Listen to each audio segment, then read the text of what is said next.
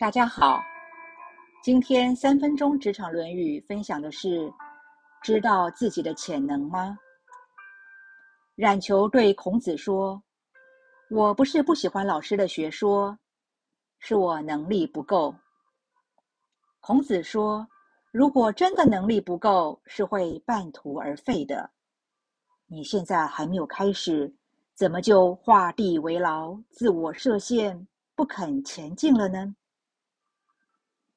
不愿意尝试新的东西，不外乎是自己没有兴趣，不觉得重要，害怕改变，害怕失败，或者只想安于现状等等。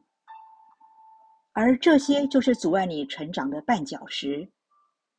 改变本来就会有风险，但是不改变则会有更大的危机。德瑞莎修女说。上帝没有要求你们成功，他只要求你们尝试。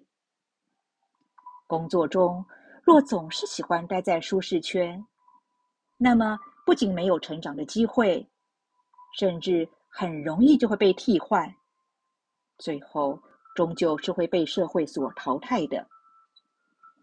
在科技导向的今天，很多事物日新月异。网络平台的功能在疫情开始后更加的重要。世界就在一个平台上，可以更没有距离、没有时差。而这些相关技能跟我们的学校教育、工作经验都是不大一样的。所以歌德说：“没有人事先了解自己到底有多大的力量。”一直到他试过以后，才会知道。如果想要有升迁的机会，或者想要担当更多的责任，就千万不可以画地自限。很多公司的人力资源主管或者部门主管，总是竭尽所能的帮员工开发潜能。莎士比亚说：“脑袋里的智慧。”就像打火石里的火花一样，不去打它是不肯出来的。海伦·凯勒小时候同时失明又失聪，却凭借着老师的耐心教导和自己的勤奋努力，以惊人的毅力毕业于哈佛大学，成为有史以来第一个获得文学学士学位的盲聋人士。他还掌握了法语。德语、拉丁语和希腊语，成为盲聋的作家和教育家。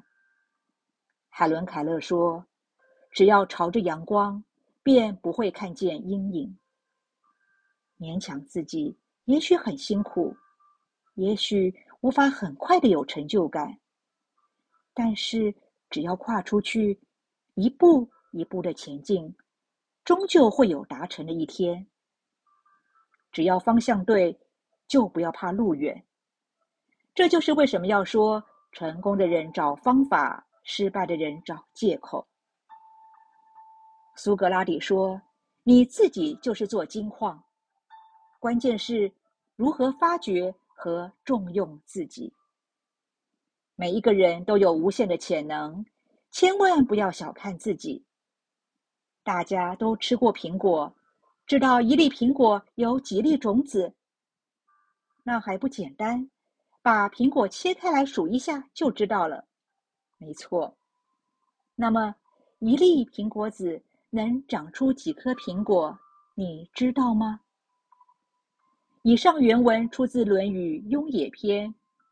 冉求曰：“非不说子之道，力不足也。”子曰：“力不足者，中道而废。”经乳化。今天的分享就到这儿，我们下次见。